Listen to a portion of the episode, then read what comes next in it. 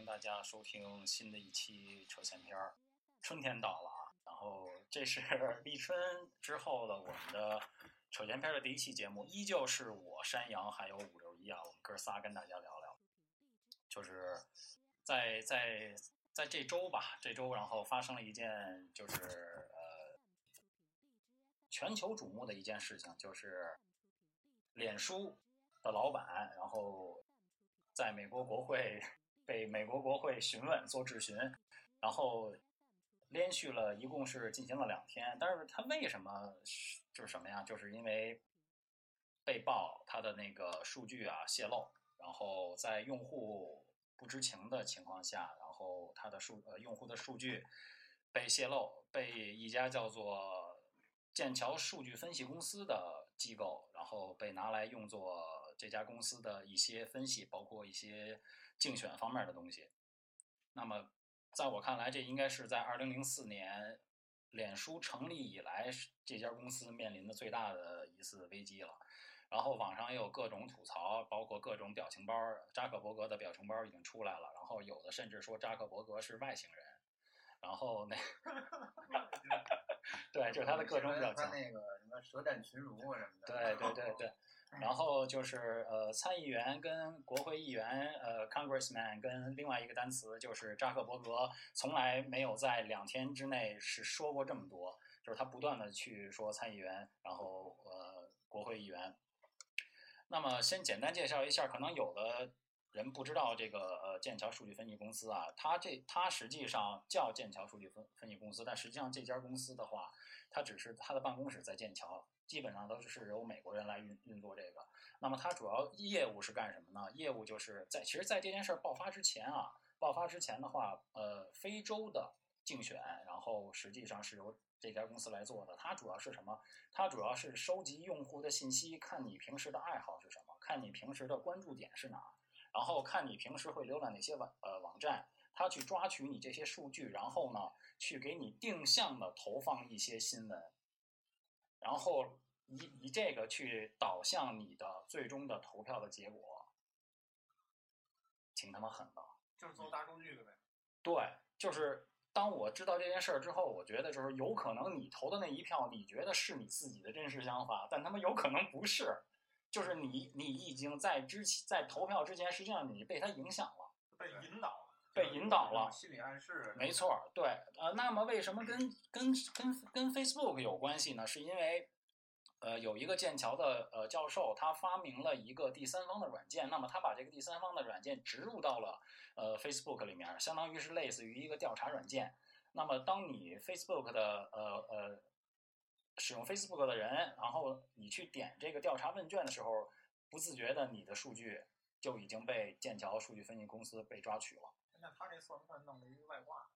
就实际上是后就是边儿类似于就是就是一就是一插就是件儿类似于爬虫对那种对对对对把对后门嘛都给连过来，然后对他再进行分析。对，但我们不知道，呃，脸书就是数据，呃，剑桥在做这件事儿的时候，我们并其实并不清楚脸书是否知道啊。但是我想，互联网公司他们多少应该是知道是有这它的第三方软件是有是有这个事儿的。所以说连带脚的话，实际上 Facebook 也算是倒了霉了，就是因为剑桥数据分析公司的前员工，然后在去年的时候，他爆料给了英国的《卫报》。就是大家可能对《卫报》其实不是特别了解，在斯诺登的时候，实际上斯诺登找上的也是《卫报》，所以说《卫报 》经常会会干这种事儿，就是爆料这种事儿。那么当这个事儿出来之后，就是也是引出了我们这期要跟大家分享的一个话题，就是规矩。因为呃，你的信息被贩卖这个事儿其实很新鲜了，就是即便没有这档子事儿，我们的信息实际上已经被贩卖了无数次了，就是二道贩子、三道贩子，甚至是十道贩子，你的信息都已经被贩卖了。所以我们就要跟大家就是聊的就是，这制定规矩的人，如果在他制定规矩的时候，他就想到有一天，我可以利用我这个制定的规矩去做去做一些事儿，那我们整个参与游戏的人，那这个游戏就没有办法玩了，就是基本上我们就被放在了砧板上。所以说这件事儿发生了之后，其实可能呃中国的听众可能觉得跟你没多大关系，但实际上如果你会上网，即便你用的不是脸书，然后你用的其他的就是软件的话，社交软件，对，也会面临这种情况。然后上上礼拜还有一个事儿，就是国内某某搜索引擎老大说了一句话，就是他在参加一个论坛的时候，他说了一句话，他说就是他聊到这个医疗啊，网络医疗、网络医疗这个话题，他就聊到就是说，中国人可以愿意去呃牺牲自己的这个隐私啊，然后换取这个便捷的这个就这个医疗的这个便捷性，便捷性，嗯对，就是说如果想对他是可以，当然就是网上对网上是几分钟啊，但是我们不排除啊，可能人家是给断章取义了啊，可能人家意思不是这样啊，但是他他他要这么说的话，这事儿就是有点儿我操，我就耍混蛋了，怎么着吧？反正你也没办法，对吧？这盘是我开的，是吧？对，你在我这个盘里边玩儿，你就得遵守我的规矩。对你怎么着吧？要不你别用，对对对对，要不你就病着。对，对我这我操，这相当于就是原来还原来都是披着羊皮的狼，现在干脆我操羊皮我可以不要了用不了，着，用不着。我我怎么着你你用不用吧？反正你你你要是还在中国的话，那你别的你也用不着啊。就就就是所有的这这这一些事儿，作就是作为我们普通人来讲的话，我们可能觉得有有的时候是更多的是无奈，因为你所处的这个大的时代就是互联网的时代，就是科技就是就是发展的这么迅猛，你不可能说是回到回到呃六十年代七十年代那种，你获取信息的唯一途径就是报纸或者是电视或者是广播。我觉得这个我特别有感触，我现在特别理解为什么早期的美国电影里边儿那些黑帮交易都用现金，因为查不到。你说你现在你你买个水，你能做微信支付是吧？对对人家都能查到你几点几点买水，然后一分析你几点老渴，然后再一分析你干什么的，对一天到晚干什么都知道。就是我们经常看电影、看美剧，就是 untraceable，就是他妈你就现金你是追踪不到的对啊对啊我操！但是你现在的各种的，就是非常便利的，号称就是这个无现金支付啊，就是让人们就是是方便了，但是不自觉的，你只要扫一下你的所有信息，人家就知道了。当然，人家会选择看或者是不看，人家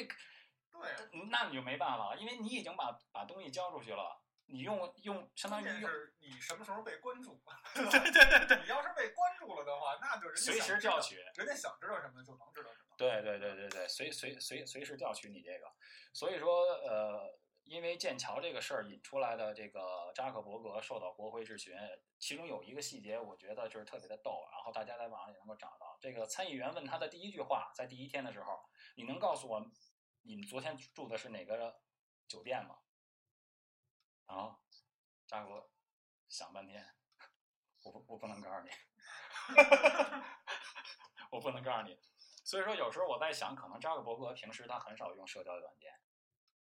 一个很少用社交软件的人去创造了一个全世界的社交网络，这个事儿，就我也在用脸书，但是我发现扎克伯格他很少去在脸书上去，就是呃发布自己的一些状态，很少。那你会不会有马甲呢？我我觉得啊，咱自己想，那人肯定也，我估计也不是小扎本人。我觉得应该肯定不有团队的，对对对对对对秘书有这那的对对对对对，也也肯定不是不是小扎本人，就是这个事儿，反正呃不知道呃讨论之后的结果是什么，有可能 Facebook 会面临巨额的罚款，这是一方面，另外一个一方面，他会呃现在已经知道的就是涉及政治方面的广告在 Facebook 投放的，Facebook 会给你一个，它会给你做一个标志。它会告诉你这个标志，这这个广告是跟政治，比如说是选举啊，是跟这个有关的在。这儿留神。对，然后就是呃，你愿意去点，那你去点；然后你要不愿意点，你就也可你可以不点，基本上是这样。其实剑桥数据分析公司呃最近的一笔生意就是特朗普的选举，其实特朗普的选举就是拜他所赐，五千多万嘛，当时泄露的这个雇员告诉《卫报》是五千多万美国公民的信息，然后被泄露。我操，其实这个数不小。然后 他们分析能力还挺强。对对对对对，就是大数据啊！我操，这真是这真是大数据美。国早就这有这种事事儿。对他的历届选奥巴马选那个总统，他都对有这种。奥巴马在选举的时候，实际上也是鼓励人们去利用社交媒体去给他投票。但是这次他爆出来的就是，呃，因为跟这家公司还跟史蒂夫·班农有关系，就是前呃特朗普前的那个一个白宫的幕僚，跟他们都有关系。所以说我们聊到这儿，实际就是说，不知道两位怎么去看这个大数据？因为呃我在做这个大纲的时候，我也在想了，那大数据真的可靠吗？或者说是你能怪它吗？其实我我在我的观点来讲的话，呃，其你不能，我觉得这个东西是死的，它没错，就是我个人的观点你看。你自己怎么去控制你自己这个。对对对对对我觉得就就我反正我自己最明显的一点感触就是，有时候你在淘宝上买东西，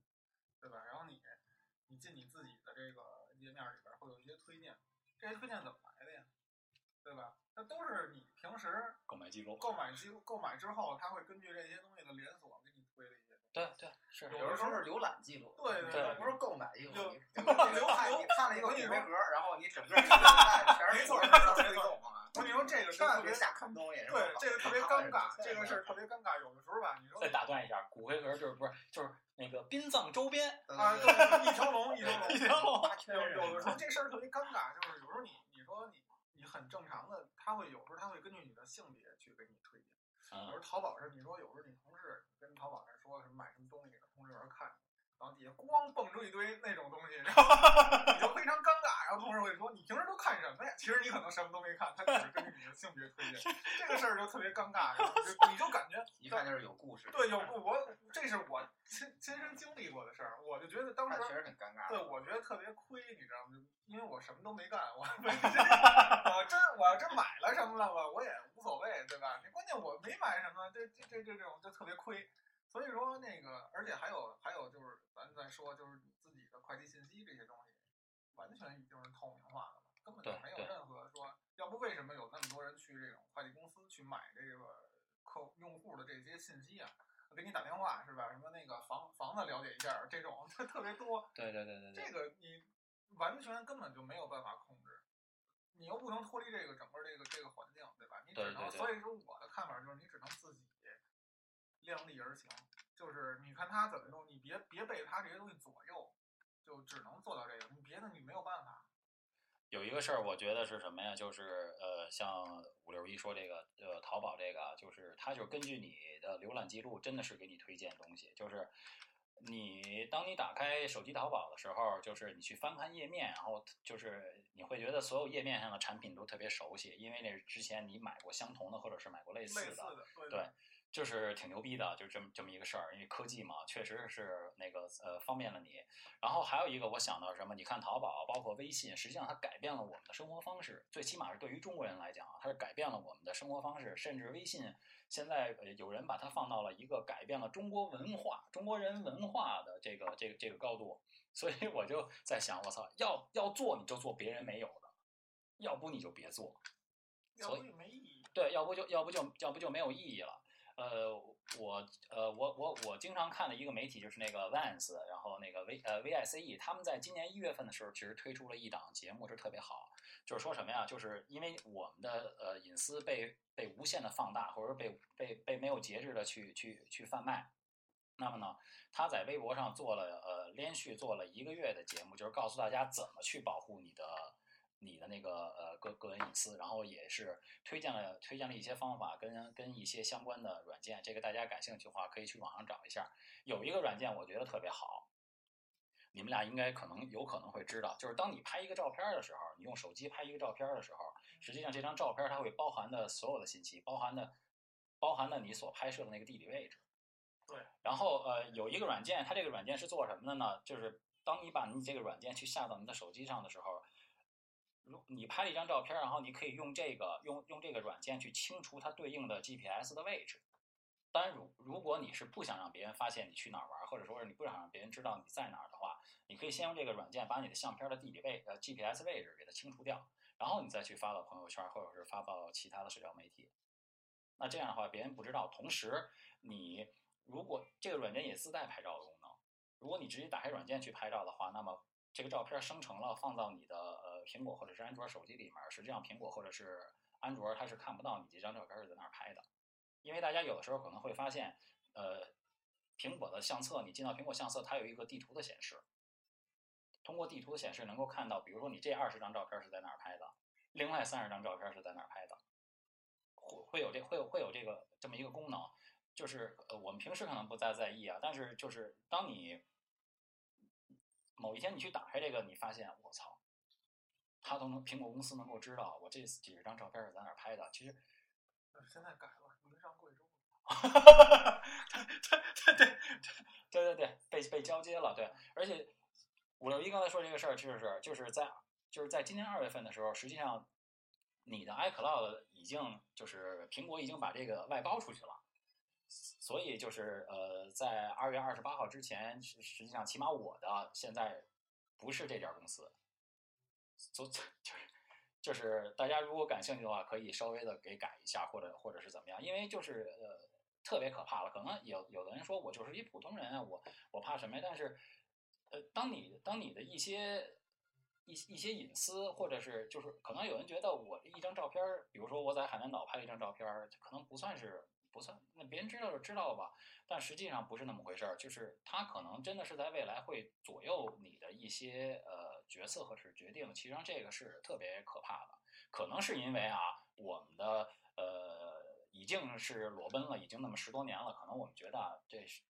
没什么，就是这不是事儿了。咱说一最简单的道理，就是你有多少淘宝上有多少东西是推荐时候你感觉你感觉有兴趣你就买了，对吧？多简单一事儿啊！它会根据你所有的这些数据分析你，然后给你推荐，然后让你买东西，其实就是趋同性的这种，就是给你对，给你引导了嘛，对吧？那有可能你是在你是在买你是在浏览的那天，实际上你并没有购物的打算。对你可能就是被人家一看，哎，这个对是我喜欢的哈。对对对，但是他推荐了之后，你会觉得哎有用，但是可能你会忽略了你真实是不是需要，就是你真正自身的这个。对对对，就是这种，就是我我们其实要跟大家就是聊，就是说，其实这种潜移默化的影响实际上是特可怕的。你一次或两次心，理暗示什么的，就是对暗示嘛，对对对它就是对啊，对对对，因为就是无利不起早嘛，然后那个无奸不商嘛。当然，这个奸不是说老奸巨猾的奸了，但是我觉得做生意嘛，他们就是要赚钱的。其实其实就说到这个，咱们今天不就是说这个规矩嘛？其实我觉得咱们之前说的那些规矩，啊等于都是类似于就是更早更早一些的，啊，就是人与人之间的。但是嗯说放在这个互联网，其实现在有点儿就过时，就是因为啊其实咱们假定每个人都不会天生的是恶人，他都不会去作恶，最起码他可能会有些自私，他是就跟你说的无利不起早，他为了盈利，他获取你的信息，他也是想赚钱，他会想买卖东西什么的这种东西。所以呢，这这些这些事儿，我觉得反正规矩也得更新，也得去出现与时俱进对，更适应这种互联网的这种规矩。就比如说你说，就是比如说刚才就是美国的那个剑桥，对剑桥的那个公司，就比如说你发布了相关的这种这种消息，你一定要注明是，比如说是政治类的，你就要让别人知道。我我觉得这个就是一个就是一一个更新的一个，就是嗯规矩也在与时俱进。对对对，而且我觉得就是，就跟咱们现在那个微博就就也是，我之前也在网上看这么一观点，就是说这些大 V，你就尽量不要，就是因为你就是靠流量活的人，你不要评论那种社会热点，对，是吧？就因为你一说，你就老会说一些，比如说爆炸性的新闻，那你这干嘛呢？你不是公你你你作为你公众形象出来，但是你吃饭呢，你又是靠这个整个流量，那你当然会说一些那种爆炸性老他妈博老博眼球啊。博眼球的那种事儿，那你就是在搅乱搅乱这个这个对，然后博完眼球之后就有战队了，然后互相诋毁互相攻击、谩骂。战而且是吵着吵着，其实你看着挺热闹，但是实际上最终获利的这个人是压跑后面去了对对对，他收钱。他觉得不适应这个现在的这个呃呃趋势，或者说是这个现在的这个大环境，所以他也没有义务或者责任去遵守。对对但是没有一个，但是对，但是也，但是同时呢，他不去遵守原来的，但是新的呢也没有建立起来。就灰色了嘛，所以这块儿热闹。来吧，造吧！咱们就处在一个热闹的时代。而且我觉得这个数据也是，就是他没有办法说你去就是说呃呃，这那边有泄露的你就不用了，你也肯定得用。就是说，还是怎么说呢？就是自己你也别干那脏事儿，也别就是对对对对对对对你自己先管好自己这块儿。对然后其实其实话说回来，就是就我我我想我我想到了一什么东西呢？就是北京的那个探头。天网就是对，就是咱们一老说一说哪儿哪儿都是探头，就是觉得就是特别像那个什么老大哥呀什么的，往那块儿想。但实际上你要你要想，其实现在如果说啊，你是一个就是说普通的一个犯罪行为，实际上你已经很难说不落网了。就是你在对对对北京啊，你你你要是在什么小村儿啊那种那种对单说，就现在你看那什么天网什么的，确实是你确实就是说。呃，你你不说别的，就是说从治安方面，确实它是一种加强。他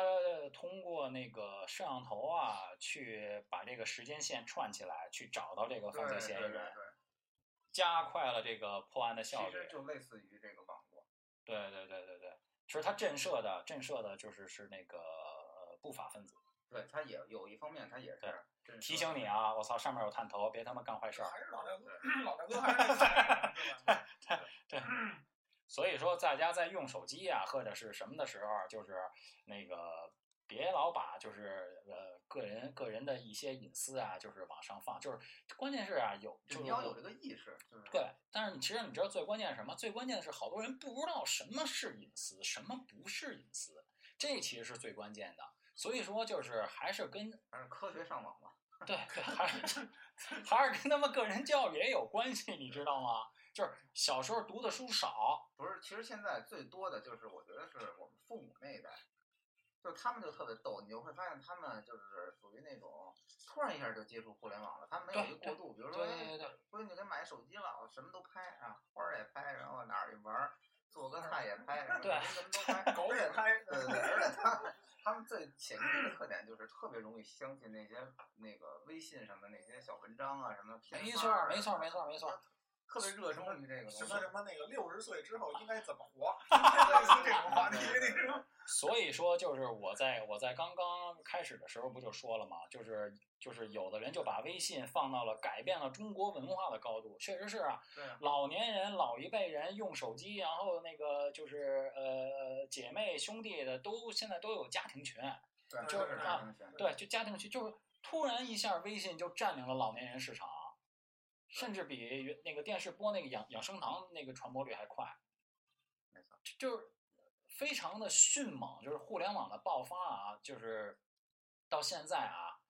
依然的是迅猛，起码在我们国家来讲，就是你基本上呃没有一个地儿没网的，现在基本上是这样。没网你还挺难受。对对对对对，他就是在培养你这种，我觉得啊，他是在培养这种依赖性。当你依赖性由依赖变为习惯，哎，你要说哪天啊，邦叽一下断了，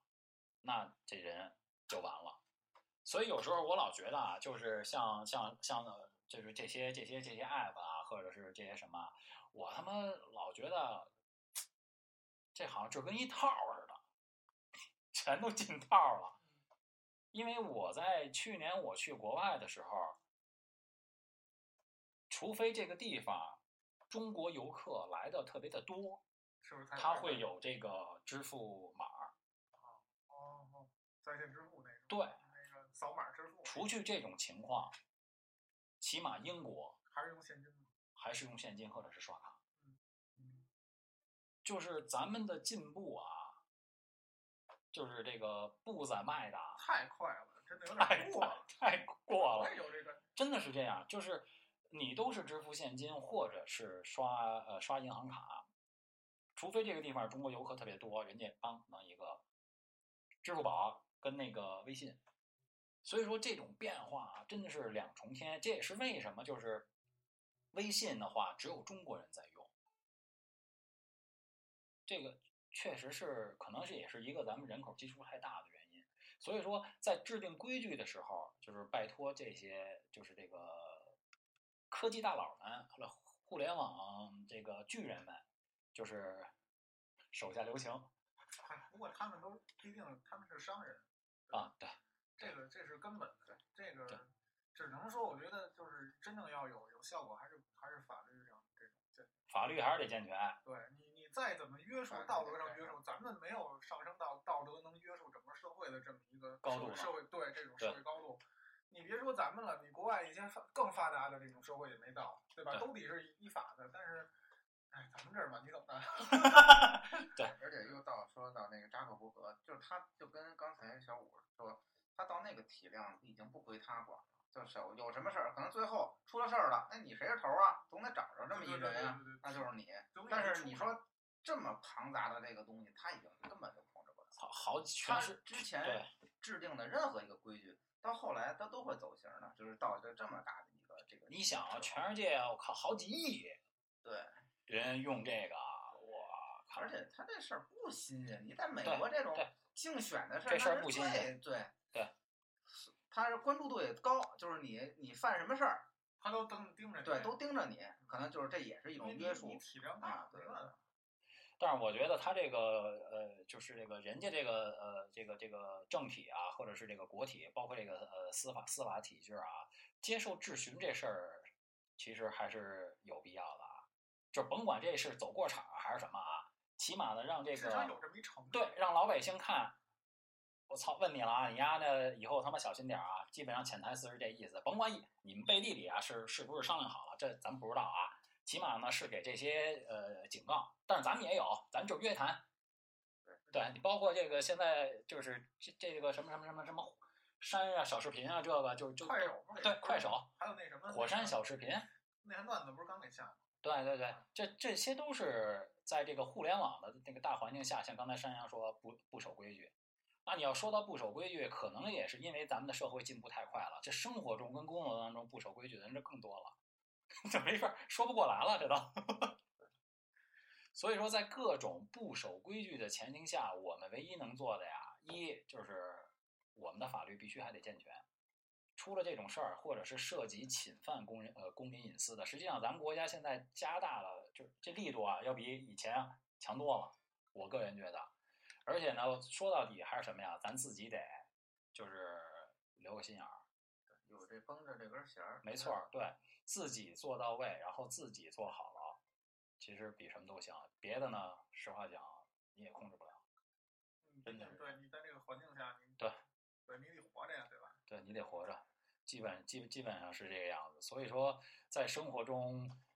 的一些不规矩的人跟事，其实有的时候，尤其像在夏天啊，这个这个就是比较容易着急上火，而且现在夏天马上就就要来到这儿了。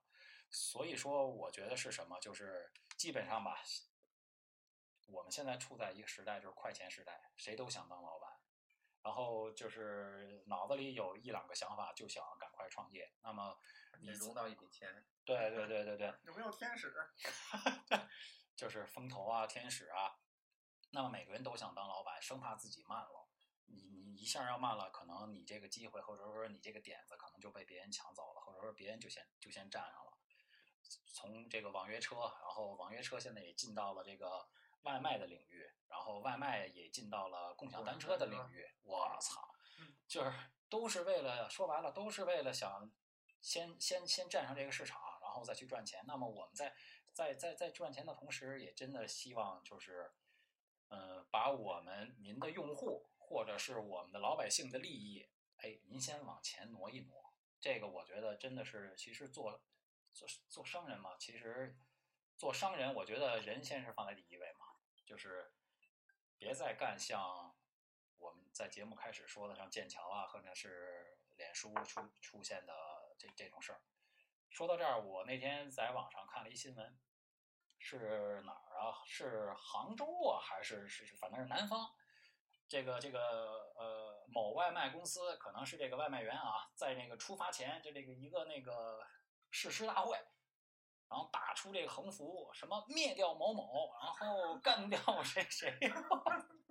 就是都是都是竞争对手。然后呢，就是振臂高呼，就是大家都背着那包，然后带着那个呃盔，然后振臂高呼，前面有一拿一个大扩音喇叭，就是喊的，估计是队长这这种角色啊。然后呢，底下这个文字就是呃那个呃呃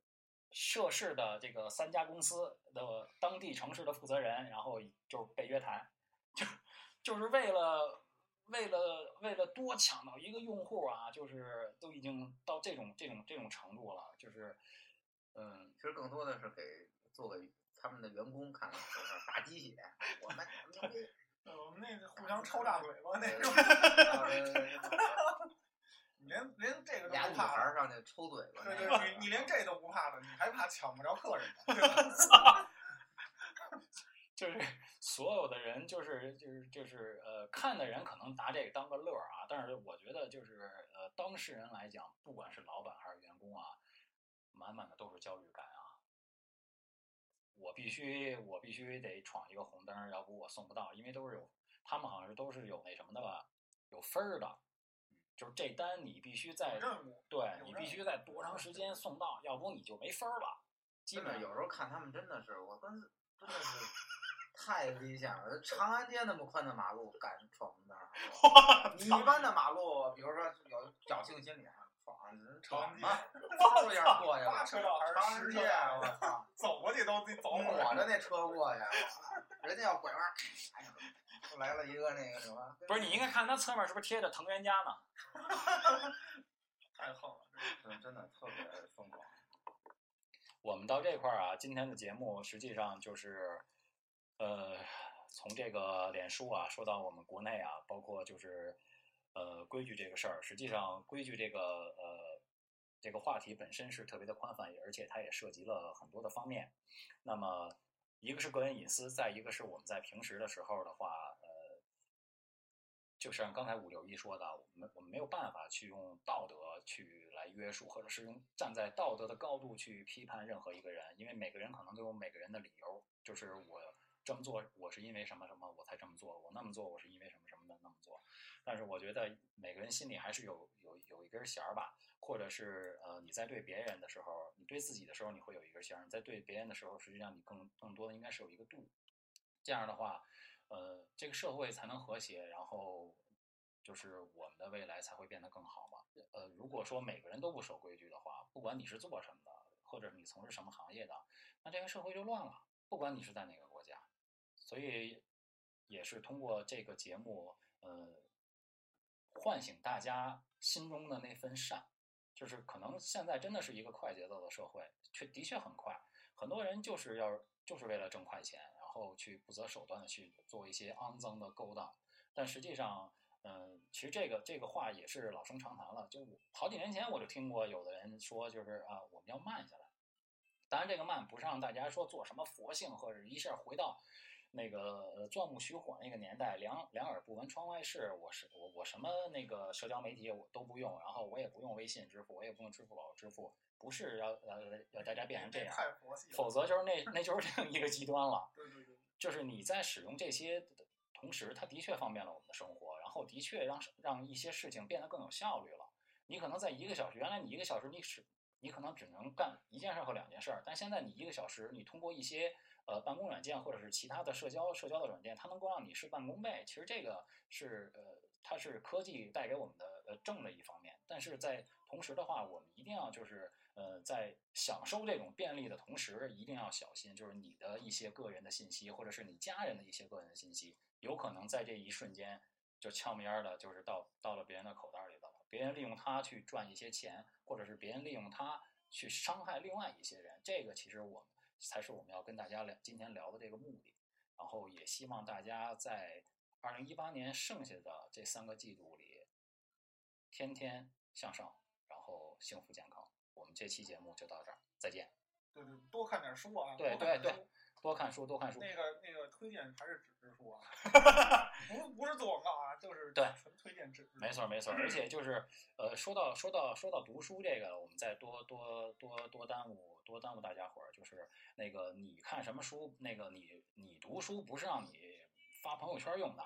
然后呢，也不是让你弄那个名人名言用的，就是我我我个人就是特别烦这个，就是你那放一件私事，它不是说你拿出来去跟大家说，它不是那么回事儿，就你可以去跟大家说，哎，我今天看了一本书特别好。然后你可以去推荐给大家，但是呢，就是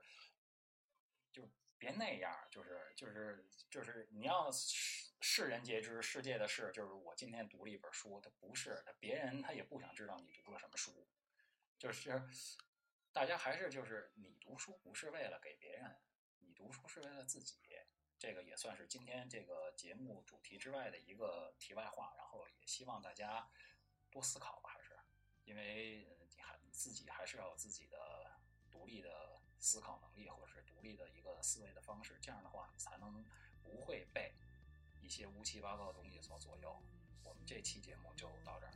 对对对，还是少嘚瑟，多看书啊。对，少嘚瑟，多看书啊。我们下期节目再见，再见，拜拜拜拜拜拜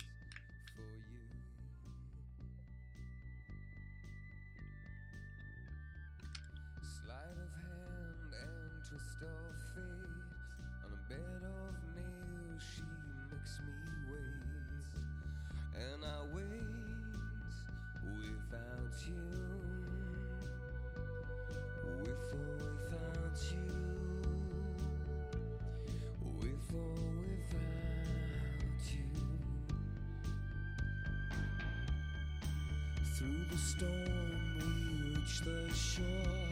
You gave it all, but I want more. And I'm waiting for you. With or without you.